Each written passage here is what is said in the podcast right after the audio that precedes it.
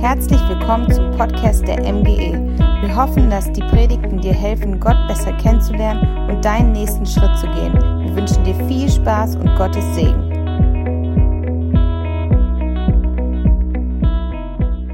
Ja, einen wunderschönen guten Morgen. Schön, dass du da bist und ich freue mich auch sehr, dass ich heute Morgen bei euch sein darf. Falls du mich nicht kennst, ich heiße Marc, ich bin Pastor in Ausbildung in der Ecclesia-Gemeinde in Göttingen und ich habe mich sehr gefreut über die Anfrage. Bei euch war ich noch nie und es hat mich sehr gefreut, dass ich heute zu euch kommen darf und mit euch teilen darf heute Morgen, was Gott mir so aufs Herz gelegen hat für euch, für uns, was er uns zu sagen hat. Ich will es auch nicht äh, verpassen, euch ganz, ganz lieb zu grüßen, ja, von der Gemeinde in Göttingen und so. Ich meine, äh, einige Jahrzehnte zurück haben wir eine gemeinsame Geschichte, die Ecclesia-Gemeinden und irgendwo sind wir doch verbunden. Man kennt einige Leute, äh, ich auch hier über Freizeiten und so weiter. Das ist richtig toll, dass wir so gemeinsam auch als Kirchen, als Gemeinden unterwegs sind. Als Gemeinde befindet ihr euch in einer, in einer Predigtserie, in einer Predigtreihe oder wie ihr das nennt, über den Kolosserbrief. Ihr schaut euch eine, ein Buch der Bibel etwas genauer an und heute darf ich über ein paar Dinge aus dem dritten Kapitel zu euch sprechen. Ich möchte die ersten vier Verse vorlesen, beten und dann nehmen wir diese Verse mal etwas genauer unter die Lupe. Kolosser 3, die Verse 1 bis 4.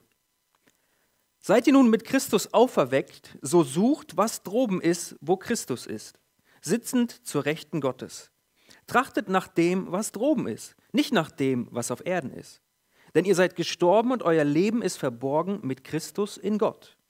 Wenn aber Christus euer Leben offenbar wird, dann werdet ihr auch offenbar werden mit ihm in Herrlichkeit. Herr, ich danke dir dafür, dass du heute Morgen hier bist und dass du zu uns sprechen möchtest, dass du etwas vorbereitet hast, dass du in unser Leben, hineinlegen möchtest. Ich danke dir für dein Wort und dass es lebendig ist. Und ich bitte dich, dass du uns heute Morgen Herzen gibst, die die Bereitschaft haben, aufzunehmen. Aufzunehmen, was du zu sagen hast. Und wir wollen hören und wir wollen es anwenden. Und Herr, wir danken dir für deine Gegenwart und lieben dich von ganzem Herzen. Amen. Amen. Da das nicht die erste Predigt über, diese, über dieses Buch der Bibel, über diesen Brief ist, werdet ihr bestimmt vielleicht viele Informationen, ähm, ihr werdet sie bestimmt schon kennen. Deshalb will ich gar nicht viel ähm, dazu sagen, sondern das Ganze nur ein bisschen auffrischen. Das, was wir gerade gelesen haben, ist ein, ist ein Teil eines Textes vom bekannten oder man kann auch sagen berühmten Apostel Paulus, ja, der gelebt hat. Und er schrieb diesen Brief aus dem Gefängnis an eine, an eine christliche Glaubensgemeinschaft in Kolosse. Kolosse liegt in der, in der heutigen Türkei. Diese Gemeinde hatte Paulus selber nicht gegründet und auch, auch selbst nicht kennengelernt. Sein Freund und Mitarbeiter Epaphras, der, der ebenfalls aus Kolosse stammte, er war der Gründer und Leiter dieser Gemeinde. Die Gemeinde bestand sowohl aus gläubigen Juden als auch aus gläubigen Griechen. Und das ist, das ist wichtig zu wissen im Vorfeld, wenn wir uns mit den Inhalten des Briefes beschäftigen, wenn wir schauen wollen, was wollte Paulus der Gemeinde eigentlich mitteilen, weil diese Unterschiede, sie haben zu, zu Konflikten geführt. Da gab es Spannungen in der Gemeinde. Jüdische Gesetzlichkeit und griechische Philosophie standen sich als, und, und auch dem Evangelium gegenüber. In manchen Punkten konnten die einfach nicht miteinander. Da gab es verschiedene Ansichten, verschiedenes, ein unterschiedliches Verständnis davon. Und das hat zu Reibereien, zu Spannungen in der Gemeinde geführt. Und diese Spannungen, sie waren nicht ungefährlich. Denn sie verwirrten einige der Leute, Jesus nicht mehr als Herrn ihres Lebens anzusehen. Sie waren irgendwie durcheinander und wussten jetzt nicht genau, woran muss ich mich halten? Was muss ich tun? Wie handle ich richtig? Wer ist der Herr meines Lebens? Ist es Jesus oder, oder vielleicht doch nicht? Das war nicht ungefährlich. Die Situation war also ernst. Und weil Epaphras dieses Problem offensichtlich selbst nicht lösen konnte in der Gemeinde, entschied er sich, Paulus im, im, Gefängnis zu besuchen und ihn um Rat zu fragen. Er berichtet ihm davon, dass es der Gemeinde grundsätzlich ganz gut ginge und dann aber auch von den Herausforderungen, von den Schwierigkeiten, von den Spannungen, dieses unterschiedliche Verständnis in den Köpfen von vielen Leuten in seiner Gemeinde. Und damit hatte er zu kämpfen. Paulus war bereit, Epaphras zu helfen. Er hat sich das angehört. Sagt, Epaphras, erzähl mal, was ist in deiner Gemeinde? Wenn ich helfen kann, bin ich gerne bereit, dir zu helfen. Und wir werden sehen, wie wir das hinbekommen. Und Paulus ist bereit zu helfen und dann entscheidet er sich etwas zu tun. Er entscheidet sich, einen Brief an diese Gemeinde zu schicken. Und er schreibt diesen Brief geleitet durch Gott, geleitet von dem Heiligen Geist. Gott schenkt ihm Weisheit. Gott hilft ihm, äh, Einsicht zu bekommen in diese Situation. Gott hilft ihm, die richtigen Worte zu finden, die er an die Gemeinde richten soll. Und das Ziel dieses Briefes, Paulus setzt sich also hin und fängt an, einen Brief zu schreiben. Ich weiß, heute macht man das nicht mehr so viel. Heute machen wir E-Mails und WhatsApp, Snapchat, keine Ahnung, SMS oder so, ja. Geht alles schnell auf dem Handy.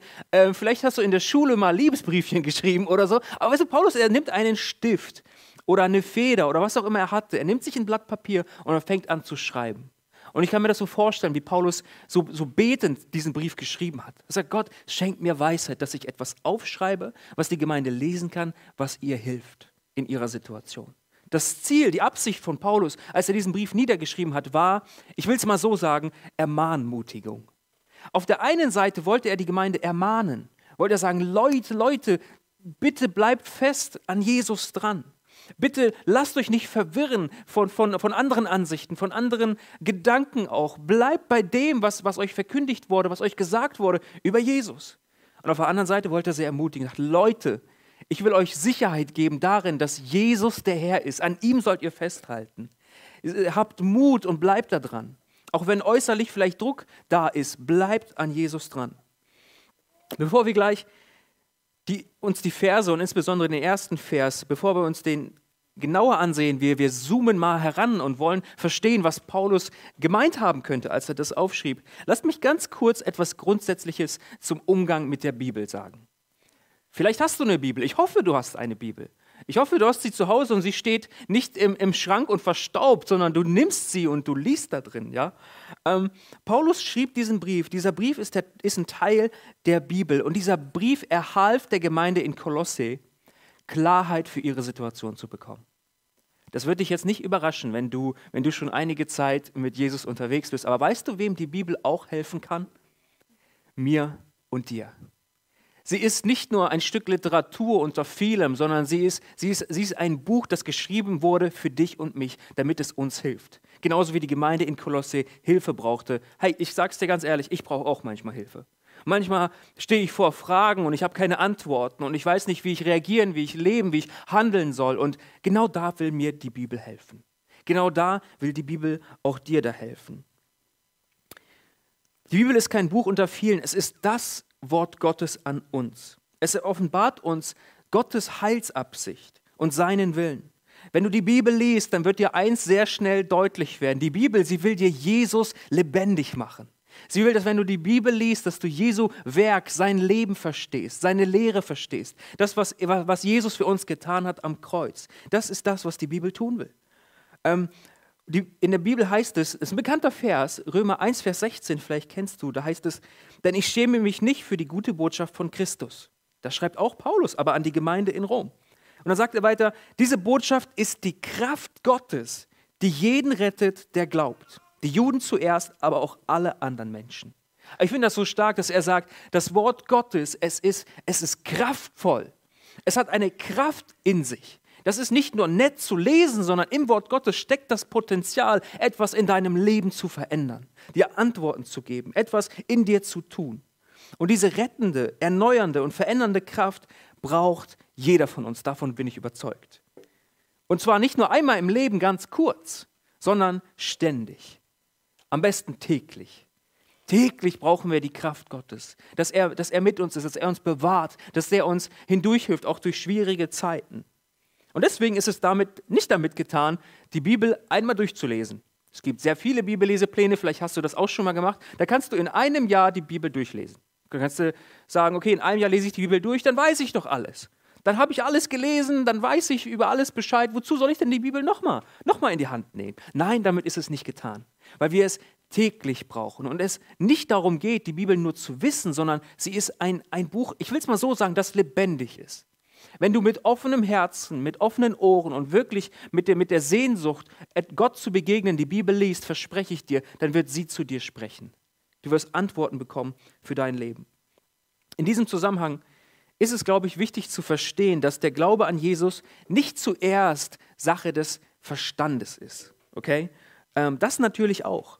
Die frühe Kirche und vermutlich auch die Gemeinde in Kolosse an die Paulus ja gerade seinen Brief schreibt, hatten mit einer furchtbaren Irrlehre zu, zu kämpfen. Und die Irrlehre, ähm, das, war, das war die sogenannte Gnosis. Kurz gesagt ging es um, um Selbsterlösung durch gedankliche Leistung. Okay? Menschen versuchten durch ihre Denkfähigkeit, sich irgendwo selbst zu erlösen, selbst sich irgendwie hochzutrainieren zu einem maximalen Verständnis von irgendwelchen Dingen. Okay? Für den richtigen Umgang mit der Bibel braucht es jedoch mehr. Es reicht nicht, ja, es wäre sogar falsch, wenn es ausschließlich beim Intellekt bleiben würde, bei einem intellektuellen Auseinandersetzen mit dem Wort Gottes, mit der Bibel. Der Theologe Adolf Schlatter, er entwickelte für den Umgang mit der Bibel einen, einen Dreischritt, so nennt er das. Und ich fand ihn so gut, das will ich dir heute Morgen sagen. Er sagte, sehen, denken, leben. Sehen, denken, leben. Das sind drei Schritte, die notwendig und die wichtig sind im Umgang mit der Bibel. Und über dieses, diesen dritten Schritt, das Leben, spricht eben Kolosser Kapitel 3 sehr, sehr viel. Wir werden es uns gleich ansehen. Und weißt du, selbstverständlich geht es darum, dass du, dass du die Bibel zuerst wahrnimmst, das Wort Gottes, die, die, die Botschaft des Evangeliums wahrnimmst. Und es geht auch darum, dass du sie verstehst, dass du sie begreifst mit deinem Verstand. Damit beginnt es. Doch das Ziel ist stets Leben. Lebensveränderung, da wo wir es brauchen. Die Botschaft, das Wort Gottes will in unser Leben eindringen, sie will es verändern und sie will es erneuern. Sie will nicht nur gekannt werden oder sich in Form von Wissen in unseren Köpfen befinden, sondern ihre ureigenste Aufgabe, die ureigenste Aufgabe von, vom Wort Gottes ist, dass es uns in Gottes Maßstäbe hinein umformt. Ich und du, wir sind keine perfekten Menschen. Du kennst mich nicht. Würdest du mich ein bisschen näher kennenlernen, würdest du sehr schnell sagen, ja, Marc, das stimmt. Du bist kein perfekter Mensch und du wahrscheinlich auch nicht. Und deswegen brauchen wir die verändernde Kraft von Gottes Wort. Lass uns nun den ersten Vers etwas genauer anschauen. Paulus schreibt da, und ich hatte es ja gerade gelesen, seid ihr nun mit Christus auferweckt. So sucht, was droben ist, wo Christus ist, sitzend zur Rechten Gottes. Lasst uns mal den ersten Teil des Verses etwas genauer betrachten. Ganz offensichtlich schreibt Paulus oder richtet Paulus seine Worte an Menschen, die Jesus bereits kennengelernt haben, die Jesus zum Herrn ihres Lebens gemacht haben und ihm nachfolgen. Ich meine, er schreibt es ja auch an die Gemeinde, an die, die gläubig geworden sind, an die, an die christliche Glaubensgemeinschaft eben in Kolosse. Er spricht die an, die das Geschenk des neuen Lebens, welches Jesus gibt, bereits bekommen haben. Das heißt, es ist auch ein Wort, eine Botschaft, die Paulus da aufschreibt, für diese Gemeinde, für dich ganz persönlich. Und das fasziniert mich an, an der Bibel, an dem, am Wort Gottes. Ja? Es ist geschrieben von, von so vielen unterschiedlichen Autoren, so lange Jahre zurück und dennoch hat es heute Relevanz. Dennoch will es heute zu dir sprechen, will es dir etwas sagen für dein Leben, will es dir Hilfe sein und will es dir Gottes Wahrheiten ganz neu klar machen und deutlich machen. Das, was Paulus schreibt, es gilt dir und es gilt mir. Gehen wir mal zwei Worte weiter. Er sagt, seid ihr nun mit Christus auferweckt, so sucht. Sucht. Hast du schon mal etwas vermisst und lange danach suchen müssen? Du hast vielleicht dein ganzes Haus, die ganze Wohnung auf den Kopf gestellt, um, um etwas zu finden, was du, was du vermisst hattest. So. Bei uns zu Hause war das immer so, wenn ich was gesucht habe, hatte ich eine Anlaufstelle und das war Mama. Mama weiß, wo zu Hause was ist, okay? Das war das Erste, was ich getan habe. Ich habe gar nicht angefangen zu suchen, ja, irgendwie die Kisten hochzuheben oder so. Ich bin zu Mama gegangen, das war mein erster Weg. Mama, wo ist das und das? Und in 90 Prozent der Fällen wusste sie das, okay? Das hat es mir sehr einfach gemacht mit meiner Mama. Aber ich glaube, suchen ähm, ist etwas, was wir nicht so gerne tun. Vielleicht, vielleicht hast du mal einen Autoschlüssel vermisst, ja, oder deinen Hut, deine Cappy, äh, vielleicht die Fernbedienung im Wohnzimmer, deine Ohrringe, dein Handy oder was auch immer. Ähm, besonders wenn wir es eilig haben, ja. Wenn du weißt, ich habe einen Termin, ich muss los oder ich muss zur Schule oder was auch immer, und dann fehlt das Ding. Da wollen wir nicht suchen, sondern wir wollen, dass die Sachen da sind, dass alles passt, dass wir es nehmen können und abziehen können, ja. Ähm, ich habe noch nie jemanden erlebt, du vielleicht auch nicht, der gesagt hat, ach Mensch, klasse, heute habe ich wieder vergessen, wo die eine Sache ist. Oder ich habe etwas verloren. Endlich kann ich mal wieder suchen. Endlich kann ich mal wieder meine ganze Wohnung irgendwie auf den Kopf stellen und ich kann diese Sache finden. Es macht mir so viel Spaß. Ich habe noch nie jemanden kennengelernt, der, der das zu mir gesagt hatte. Okay, suchen macht vielleicht Spaß, wenn man, wenn man Verstecken spielt, okay? Wenn, man, wenn, wenn das ein Spiel ist, dann mag es ein wenig Spaß machen. Aber auch da muss ich ganz ehrlich sagen, Verstecken hat mir persönlich immer mehr Spaß gemacht als das Suchen, oder? Das hat irgendwie einen größeren Reiz, ja? Ähm, ich glaube, wir suchen nicht so gerne, okay? Aber egal, was wir suchen, ich glaube, es ist immer so, wenn die Sache gefunden ist, in diesem Moment ist die Suche beendet, oder? Angenommen, ich vermisse mein Handy, was ich brauche. Ja? Ähm, wenn ich es gefunden habe, dann suche ich es nicht mehr, weil ich es schon gefunden habe. Weißt du, Paulus benutzt hier sehr bewusst den Begriff suchen. Wir werden gleich hören, was denn gesucht werden soll, aber Paulus will hier Folgendes zum Ausdruck bringen und das ist wichtig zu verstehen in, in, in diesem Vers. Paulus will deutlich machen, sucht unaufhörlich, sucht ständig, hört nicht auf zu suchen. Mit ganzem Einsatz von Willen und Kraft sollen wir suchen. Er spricht von einer Sache, von einer Suche, die kein Ende finden wird weil es nicht um etwas Materielles geht, sondern um eine Person. Es geht nicht um die Fernbedienung, die ich brauche, um den Fernseher steuern zu können. Nichts, was ich anfassen kann, so, so materiell, sondern es geht um eine Person. Und da sagt er, diese Suche, sie wird nicht enden. Und das müsst ihr wissen. Diese Suche, sie wird weitergehen. Und du wirst weiter suchen müssen. Man könnte so sagen, du, weil, es, weil es eine Person ist, du musst diese Person immer wieder aufsuchen. Du musst immer wieder zu ihr gehen. Du musst sie suchen mit richtig Einsatz, mit richtig Kraft. Nicht so nachlässig, ach, habe ich meinen Autoschlüssel verloren, egal, ich kaufe mir einen neuen. Nicht so, sondern so, als würdest du es unbedingt brauchen und zwar sofort und zwar täglich. Ständig suchen. Wir sollen suchen so, dass wir es unbedingt finden wollen und auch müssen. Was denn nun, Paulus? Das heißt weiter, seid ihr nun mit Christus auferweckt, so sucht was droben ist. Was droben ist. Du hörst schon an dem Wort droben, okay, das ist, das ist wahrscheinlich ein älterer Begriff, wahrscheinlich äh, eine etwas ältere Bibelübersetzung. Und ja, du hast recht, das, das sagt vielleicht heute äh, die Jugend oder so. Das ist kein Wort, das man so sagt, ja. Droben. Ich weiß nicht, dass, ob ich das jemals in meinem Leben verwendet habe, um irgendwie, um irgendwie mal irgendwie was zu sagen, okay. Ähm, aber Paulus sagt das hier. Okay, Paulus, wir haben verstanden, dass wir suchen sollen, aber was? Soll gesucht werden. Er sagt das, was droben ist. Und ich glaube, wir könnten das ähm, sehr einfach übersetzen mit dort oben, oder? Droben heißt dort oben. Ich hätte mir so an der Stelle gewünscht, Paulus sagt doch Fernbedienung oder sagt doch Autoschlüssel. Da weiß ich, woran ich bin. Ich weiß, wozu ich das gebrauchen kann. Dann weiß ich, wonach ich suchen muss. Aber nein, Paulus, er sagt, sucht, was droben ist. Was soll dieses droben sein? Droben, wie ich schon gerade sagte, können wir einfach übersetzen mit dort oben. Und ich dachte mir, okay, wir sind hier gerade in, in der Gemeinde, in einem Gebäude, aber wenn wir alle gemeinsam rausgehen würden und wir würden nach droben schauen, was würden wir sehen? Wir würden den Himmel sehen. Dieses blaue große mit diesen weißen Flecken, das wir Wolken nennen, okay, wir würden den Himmel dort oben sehen. Ähm, und wir erinnern uns, Paulus schreibt ja an Christen und ihnen will er Folgendes sagen. Dieses neue Leben, das Jesus uns schenkt, dieses neue Leben, es richtet sich nach droben aus. Es richtet sich nach dort oben aus. Dort oben ist nicht räumlich zu verstehen. Es ist, ähm, es ist ja nicht so, dass Christen so eine riesige Vorliebe haben für den Himmel. Ja? Das ist nicht das, was Paulus hier ausdrücken möchte, dass die Christen irgendwie rumlaufen draußen und immer wieder hochschauen, weil sie den Himmel so wunderbar finden, sondern das ist ein Bild für etwas. Das steht, der Himmel, das, was sich dort oben befindet, das steht für die Wirklichkeit Gottes. Es steht für die Dimension Gottes, für die, für die Sphäre des Göttlichen, für, für Gottes Wirklichkeit und seine Lebens- und Seinsrealität.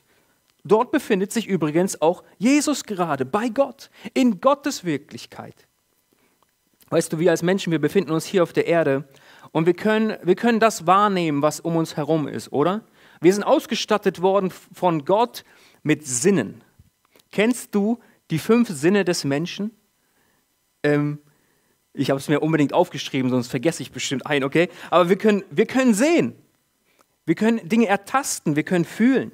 Wir können Dinge erschmecken und dafür bin ich so unglaublich dankbar, ja, dass wir so leckeres Essen einfach erschmecken und auch riechen können. Und wir können hören. Das sind fünf Sinne, die Gott uns gegeben hat, damit wir diese Welt, auf der wir leben, wahrnehmen können um uns herum. Paulus will uns hier daran erinnern, dass diese Welt mit allem, was sie ist und zu bieten hat, alles, was wir wahrnehmen können, sie ist, sie ist da und sie ist wunderbar, aber sie ist nicht das Maß aller Dinge, sie ist nicht alles. Vielleicht hast du schon Gespräche mit Menschen geführt und vielleicht auch über den Glauben und die sagten dann sowas wie, ich glaube nur an das, was ich sehen kann. Ich habe solche Antworten schon oft bekommen. Ich sage, okay, das ist ein Standpunkt. Ich, ein Stück weit kann ich es verstehen. Aber für mich als gläubigen Menschen weiß ich, ich glaube an so viel mehr als das, was ich sehen kann. Warum? Weil es eine Wirklichkeit gibt, die eben mit unseren fünf Sinnen nicht wahrnehmbar ist. Das ist die Wirklichkeit Gottes. Das ist das, was die Bibel so oft Himmel nennt oder Reich Gottes nennt. Da, das ist Gottes Wirklichkeit und seine Realität. Es gibt die Dimension und Realität Gottes und seiner Welt. Nun, jetzt wirst du vielleicht fragen, mit welchem Sinn kann ich diese Wirklichkeit, die Wirklichkeit Gottes, denn wahrnehmen? Gut, dass du fragst. Weißt du, was geschieht, wenn ein Mensch Christ wird? Ich will das mal so sagen, der, Mensch, der Christ wird, er bekommt einen sechsten Sinn. Vielleicht kennst du den Ausdruck, wenn jemand irgendwie so ein besonderes Gespür hat für Dinge, dann sagen wir sowas wie, der hat einen sechsten Sinn. Christen bekommen auch einen sechsten Sinn und dieser sechste Sinn, er heißt Glaube. Glaube. Glaube ermöglicht es uns, Gottes Realität wahrzunehmen. Seine, an seine Existenz zu glauben, ist Grundvoraussetzung dafür. Und lass es mich mal so sagen, der Lebenskompass eines Christen zeigt nicht nach Norden und nicht nach Süden, nicht nach Osten, nicht nach Westen, sondern wie Paulus es sagte, er zeigt nach oben. Und das meine ich jetzt nicht äh, den Himmel, sondern es meint, es meint den Himmel als Bild für die Wirklichkeit Gottes, für Gottes Realität und das, was, was er hat und sagt und ist. Und weißt du, Jesus sagte mal etwas ganz Ähnliches, nur in etwas anderen Worten. Das sind, auch das sind bekannte Worte aus der Bibel. In Matthäus 6, Vers 33 sagt Jesus, Trachtet aber zuerst nach dem Reich Gottes und nach seiner Gerechtigkeit. Und er wird euch all das geben, was ihr braucht. Der Reich Gottes, das ist Himmel, das ist droben, das ist hier gemeint. Mit etwas anderen Worten könnte man sagen, macht Gottes Wirklichkeit, macht das Reich Gottes, seine Realität, macht das zum allerwichtigsten Anliegen in eurem Leben und Gott wird sich um den Rest kümmern. Und an dieser Stelle will ich dich fragen, egal wo du, wo du gerade stehst, ist das Reich Gottes, ist droben die, das wichtigste Anliegen in deinem Leben. In meinem Leben habe ich das so erlebt, dass sich meine Prioritäten mit der Zeit und mit den Lebensphasen irgendwie immer wieder verschoben haben, okay? Und ich glaube, dass das ein Stück weit normal ist, ja, dass sich Prioritäten verschieben, dass uns andere Dinge wichtig werden, wenn wir, wenn wir Familie gründen, wenn wir, wenn wir die Schule verlassen, wenn wir uns entscheiden müssen zu arbeiten. Ähm, es gibt Entscheidungen und dann, und dann verändern sich Prioritäten, aber weißt du was? Eine darf sich niemals verändern. Und das ist die, dass Gott an erster Stelle ist. Alles andere darunter, das darf sich und soll sich verschieben, das ist gut. Aber wenn Gott nicht mehr an erster Stelle ist, dann ist etwas nicht in Ordnung. Deswegen meine Frage an dich. Ist Gottes Reich, ist der Himmel, ist das, was drum ist, ist es dir das wichtigste Anliegen? Oder hat sich etwas anderes davor geschoben? Das kann schnell passieren. Vielleicht Beruf, Job, Karriere, Arbeit, Familie, vielleicht irgendwelche Hobbys, irgendwelche Ablenkungen, was auch immer. Und du merkst, hey ja, Gott ist nicht mehr an erster Stelle. Ich will dir heute Morgen sagen, Gott will dir helfen, das in Ordnung zu bringen. Dass, dass, dass wir das hinbekommen, nach Gottes Reich zuallererst zu trachten. Und dann finde ich dieses Versprechen von Gott so unglaublich großartig, dass er sagt, wenn du, wenn du mich und meine Sache zur, zum wichtigsten Anliegen in deinem Leben machst, weißt du was? Ich werde mich um den Rest kümmern. Ich werde mich um den Rest kümmern. Der Rest, das sind, das sind Peanuts für mich. Da kann ich dich unterstützen, da will ich dir helfen, da will ich, da will ich bei dir sein. Aber bitte verliere den Fokus nicht. Richte dich aus auf mein Reich, auf mich selbst. Suche mich. Schließlich sagt uns Paulus in diesem ersten Vers, was beziehungsweise wer dort oben zu finden ist. Und das ist entscheidend. Das ist das, das alles Entscheidende in, in diesem Vers. Paulus könnte uns viel erzählen über, über das Suchen und, und, und wo zu suchen ist und so, aber hier wird es ernst, weil er sagt, wer zu suchen ist. Okay? Wir lesen da, seid ihr nun mit Christus auferweckt, so sucht, was droben ist, wo Christus ist, sitzend zur Rechten Gottes. Um es auf den Punkt zu bringen, könnte man etwas vereinfacht sagen, ich will es mal so ausdrücken, sucht Jesus, indem ihr nicht an weltliche Angelegenheiten denkt, sondern an ihn. Sucht Jesus, indem ihr euch nicht gefangen nehmen lasst von all dem, was wir mit unseren Sinnen auf dieser Erde wahrnehmen können, was wir auch an, an sehr wichtigen Aufgaben haben. Ja? Wir sollen ja hier auf dieser Erde leben. Das ist unglaublich wichtig. Wir müssen Arbeit haben und wir sollen uns um, um uns kümmern, um unsere Kinder kümmern, um unsere Partner kümmern, um die Gemeinde, um all das ist wichtig. Er sagt nicht, dass das nicht mehr stattfinden soll. Aber was er sagt ist, habt einen Blick für da oben. Bei all dem, was wir hier sehen und was uns beschäftigt, auch in Zeiten von Corona, was wir an Nachrichten haben, was uns, was uns hier auf der Erde irgendwie so gefangen hält, verliert nicht den Blick für die Wirklichkeit Gottes. Es gibt so viel mehr als das, was wir hier gerade sehen und, und erleben können auf dieser Erde. Es gibt die Wirklichkeit Gottes. Und weißt du auch, wenn du die Bibel liest und, und, und, und das Leben von Jesus so ein wenig beobachtest, was war Jesus wichtig? Was, sollte er den, was wollte er den Menschen mitgeben, ähm, als er hier auf der Erde war? So hatte Jesus eine ständige Botschaft und die lesen wir in Matthäus 3, Vers 2. Immer wieder sagte er zu den Menschen, tut Buße, denn das Himmelreich, das Reich Gottes, es ist nahe herbeigekommen. Das war Jesus ständige Botschaft. Jesus war auf dieser Erde und er sagte zu den Menschen, Gottes Reich, seine Wirklichkeit, sie ist jetzt ganz nah herbeigekommen zu euch. Sie ist nicht mehr fern und du musst sie dir nicht mehr erarbeiten oder irgendetwas dafür leisten. Sie ist jetzt ganz nah herbeigekommen. Und diese Realität, sie ist in Jesus auf diese Erde gekommen. Er hat durch seinen Tod und seine Auferstehung den einzigen Zugang zu ihr geschaffen. Und dieser Zugang ist exklusiv und es gibt einfach keinen anderen. Es gibt einfach keinen anderen Weg zu Gott als durch Jesus. Er ist der Einzige. Man kann sich unter allergrößter Anstrengung weltweit auf die Suche machen nach irgendeinem Zugang. Ähm, man wird ihn nicht finden, außer allein bei Jesus. Und wenn man Jesus gefunden hat, dann verrät er, wie der Zugang zu nutzen ist. Und er sagt uns, was der Schlüssel ist. Der Schlüssel zu Gottes Wirklichkeit, zu seiner Realität ist Glaube. Glaube. Durch Glauben an ihn sind wir, ich will es mal so sagen, eins gemacht mit Jesus in seinem Tod und in seiner Auferstehung. Genau das symbolisiert ja auch die Taufe. Dass wir mit Jesus, so wie Jesus gekreuzigt wurde, ins Grab gelegt wurde. Ich meine, Ostern liegt noch nicht lange her, ja, aber dass er dann auferstanden ist. Genau das symbolisiert die Taufe. An dieser Stelle will ich dich fragen, bist du getauft? Hast du dich taufen lassen? Wäre das nicht ein, ein gehorsamer Schritt gegenüber Gott, dass du sagst, ja, auch, auch das will ich tun, ich will mich taufen lassen, ein öffentliches Bekenntnis, dass genau das in meinem Leben ist. Ich bin mit Jesus gestorben für diese Welt und ich bin mit ihm auferstanden zu neuem Leben, was er mir geschenkt hat. Das Sterben mit Jesus bewirkt die Lösung von dieser Welt. Und die Auferstehung mit ihm bringt uns mit Gottes Wirklichkeit in Verbindung. Und es braucht unbedingt beides. Es braucht beides, um einen klaren Blick für die, für die Sache Gottes, für den Himmel zu bekommen. Dass er uns auf der einen Seite löst von, von all dem, was wir sehen, was wir sind hier auf dieser Erde, und uns dann aber eine Perspektive gibt und sagt, dahin kannst du jetzt schauen. Das ist der Himmel. Das ist, das ist, der, das ist der Ort deiner ewigen Bestimmung. Ich weiß nicht, wie lange ich auf dieser Erde leben werde. Ich weiß es nicht. Vielleicht 50, 60, 70, 80, 90 Jahre, wenn der Herr es schenkt. Aber weißt du was? Ähm, wenn ich eines Tages nicht mehr da sein sollte, dann kann getrost gesagt werden, Mark ist heimgegangen. Ich liebe diese Formulierung, weil sie so, so wahr ist. Diese Erde ist nicht der Ort meiner ewigen Bestimmung, sondern der Ort meiner ewigen Bestimmung, er ist bei Gott, in seiner Wirklichkeit, in seiner Realität. Weißt du, die geistliche Bedeutung des Suchens und Trachtens, wovon Paulus spricht, was droben ist, was Gottes Wirklichkeit betrifft, ist, dass wir unseren früheren Lebensstil, die Art und Weise, wie wir gelebt haben, dass wir ihr abgesagt haben und von Gott ein völlig neues, verändertes Leben begonnen haben. Wie kann sich diese Veränderung im Leben eines Menschen äußern? Ich glaube, wenn aus unehrlichem Verhalten Ehrliches wird. Früher hast du bei der Steuererklärung hier und da Dinge nicht so ernst genommen.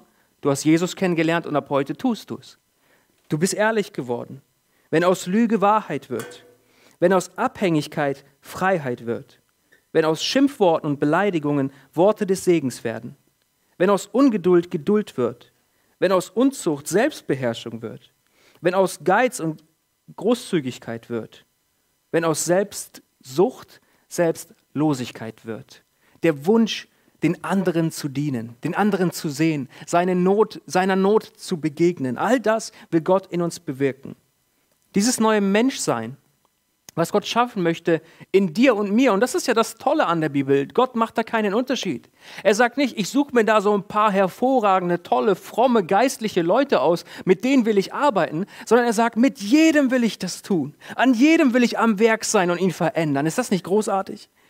Dieses neue Menschsein, was Gott schaffen möchte, es durchbricht alle ethnischen und sozialen Grenzen. Wir Menschen, wir unterscheiden doch oft, oder? Wenn wir ehrlich sind, haben wir doch Schubladen. Wenn wir jemanden wahrnehmen und sehen, der nicht unseren, unseren Vorstellungen entspricht, Schublade auf, rein, zu. So ticken wir nun mal. Aber weißt du Gott nicht? Für Gott gibt es keinen Unterschied. Egal wer du bist, wie du aussiehst, was du kannst, was du nicht kannst, was du gelernt hast oder nicht gelernt hast. Gott, er sieht dich, er sieht dein Herz, er sieht dich als sein Geschöpf und er liebt dich von ganzem Herzen. Und das tut er bei jedem Menschen ausnahmslos er durchbricht all diese Grenzen, all diese Unterschiede, die wir, die wir Menschen untereinander machen. Für Gott gelten sie nicht. Weißt du, keiner von uns kann behaupten, dass sein Charakter oder sein Wesen die Vollendung schon erreicht hat. So wie ich heute hier dastehe, ach, ich bin perfekt, ich kann gar nicht mehr besser werden in meinem Bereich. Ich bin ja so liebevoll und so großzügig und so ehrlich und so. Nein, keiner von uns, glaube ich, wenn wir ehrlich zu uns selbst sind, könnte das von sich behaupten. Und ich glaube, dass, dass der Weg zu, zu, zu, zu einer Vollendung oder zu, dass wir zu Menschen werden, wie Gott sie sich gedacht hat, dass, er, dass das ein lebenslanger Prozess ist. Dass das gar nicht aufhören wird. Dass man gar nicht sagen kann, okay, du musst nur 100 Stunden irgendwie dafür beten und dann ist es erreicht. Nein. Ich glaube, dass es ein lebenslanger Prozess ist. Und das sollte uns auch nicht entmutigen. Das sollte uns nicht entmutigen, dass wir lebenslang da auf dem Weg sein werden. Heute möchte uns das Wort Gottes neu ermutigen, dran zu bleiben und Gottes operative Eingriffe, die im Grunde immer schmerzhaft sind, in unserem Leben zuzulassen. Wenn wir Schmerzen haben an unserem Körper, wenn es eine Beule gibt oder so, dann ist so eine Operation, so ein Eingriff nie was Tolles sondern oft mit Schmerzen verbunden und so weiter. Aber das, was es bewirkt, ist Heilung für uns, dass es uns besser geht. Und so will Gott auch an uns arbeiten, an uns auch Dinge wegschneiden und entfernen, die, die schlecht sind, wo wir, wo wir schlechte Charakterzüge haben, wo wir, wo wir Ecken und Kanten haben und wir haben sie alle. Lasst es uns weiterhin lernen, von dieser Welt weg und auf Jesus schauen zu können. Das bedeutet nicht, dass wir aus dieser Welt flüchten sollen, sondern lass mich, dich, lass mich das mal so ausdrücken. Gott möchte, dass wir mit beiden Beinen auf dieser Erde stehen, auf dieser Erde leben, auf dieser, auf dieser Erde sind, aber mit unserem Kopf in dem Himmel, in Gottes Wirklichkeit, in seiner Realität. Kolosser 3 spricht im Kern über Lebensveränderung. Es ist wichtig zu verstehen, dass wir diese Lebensveränderung nicht selbst herbeiführen oder erzwingen können. Diese Aufgabe ist für uns selbst viel zu groß. Ich kann mich nicht selber aus, aus, an den Haaren aus dem, aus dem Schlamm ziehen. Dafür brauche ich Hilfe, externe Hilfe, weißt du? Und Gott, er bietet sie uns an. Er sagt, da wo du Ecken und Kanten hast in deinem Leben, hey, darf ich dir helfen? Darf ich mein, mein, mein Schleifstein an dir ansetzen und darf ich anfangen, mit dir zu arbeiten? In Gottes Augen bist du ein Rohdiamant, in den Gott bereit ist, sehr, sehr viel Arbeit zu investieren um dich zu verfeinern, um dich zu verbessern, damit wir, damit wir hier auf dieser Erde ihn noch so viel besser widerspiegeln können. Wir selber könnten das gar nicht. Was ich dir heute Morgen sagen möchte, ist, oder was ich dich fragen möchte, ist, glaubst du, dass du diese Hilfe Gottes brauchst? Dass du es brauchst, dass Gott an dir ansetzt und dass er dir hilft, dein Leben zu verändern, an den Punkten, wo es noch nicht so gut gelingt. Charakterzüge, Wesenszüge, vielleicht auch Eigenheiten oder was auch immer, die wir entwickelt haben im Laufe unseres Lebens, wo, von denen du weißt, hey, das schadet anderen Menschen, das schadet auch mir. Gott will dir helfen, damit klarzukommen. Er will dir seine Hilfe anbieten. Er bietet sie dir heute Morgen an. Die Frage ist, willst du sie annehmen? Willst du sie annehmen? Ich möchte dir heute Morgen einen ganz, einen ganz privaten, einen ganz, ja, einen, einen Augenblick, den du haben kannst mit Gott sei es hier in diesem Raum oder sei es im Wohnzimmer oder wo auch immer du gerade bist. Ich glaube, wenn wir Worte lesen und darüber hören, was, was Gott uns zu sagen hat in der Bibel, dann sollten wir das nicht nur abnicken und nach Hause gehen, sondern wir sollten darauf reagieren. Ich lade dich ein, da wo du gerade bist, jetzt mal deine Augen zu schließen, weil Gott hier ist. und weil du die Möglichkeit jetzt hast, ihm eine Antwort zu geben. Vielleicht sind dir Dinge in deinem Leben aufgefallen oder nochmal neu deutlich geworden, während du dieser Predigt zugehört hast. Ja, da gibt es Ecken und Kanten in meinem Leben. Da gibt es Dinge, die schaffe ich über Jahre hinweg nicht loszuwerden. Und, und ja, ich brauche Gottes Hilfe, ich brauche sein Eingreifen. Ich will dir sagen, Gott will von dir gesucht werden. Er will, dass du die Wirklichkeit Gottes suchst, dass du ihm begegnest. Und er will dir helfen, diese Dinge in Ordnung zu bringen. Wenn das so ist und du sagst, ja, da gibt es etwas in meinem Leben, ich möchte, dass du es gerade jetzt in deinen Gedanken Gott sagst, was es ist. Sag es ihm. Und wenn es ein ehrlicher Wunsch ist, dass Gott dir hilft, daran zu gehen und das in Ordnung zu bringen, dann gilt dieses Gebet, was ich gleich sprechen möchte, dann gilt es dir. Herr, danke, dass wir in deinen Augen alle gleich sind und du uns gleich liebst und keine Unterschiede machst. Danke, dass wir dir begegnen dürfen und dass du ein Gott bist, der, der so viel Barmherzigkeit und auch Geduld mit uns hat. Danke, dass deine Wirklichkeit, dass sie Realität werden kann, wenn wir daran glauben. Danke, dass du Gott ja für uns gestorben bist und auch verstanden bist und dass das ja Auswirkungen hat auf unser Leben. Herr, ich bete für jede einzelne Person, die, die dir gerade jetzt eine Sache gebracht hat in ihrem Leben, an die du dran sollst.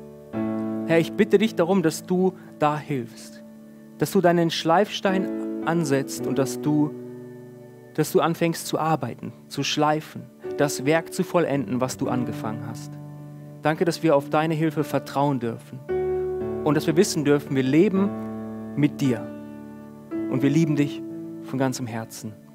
Amen.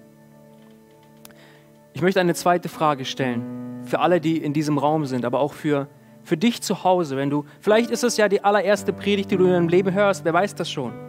Aber ich will dir die Möglichkeit geben und ich will dir sagen, Jesus Christus, er ist für dich am Kreuz gestorben. Wenn du sagst, heute Morgen habe ich gehört, dass dieser Jesus lebt und ich will mein Leben ihm geben, ich will ihn zum Herrn meines Lebens machen, ich will, dass er mir meine Schuld vergibt und ich will, und ich will in, in Frieden mit Gott leben, dann will ich dir heute Morgen das Angebot machen, Jesus in dein Leben aufzunehmen. Jesus ist nur ein Gebet von dir entfernt, dass es so war. Du kannst heute ein Gebet sprechen, dein Leben ihm geben und kannst dir sicher sein, felsenfest davon überzeugt sein, ab heute gehörst du zu ihm, gehörst du zu Jesus. Dazu will ich dich ermutigen. Sei gesegnet. Amen.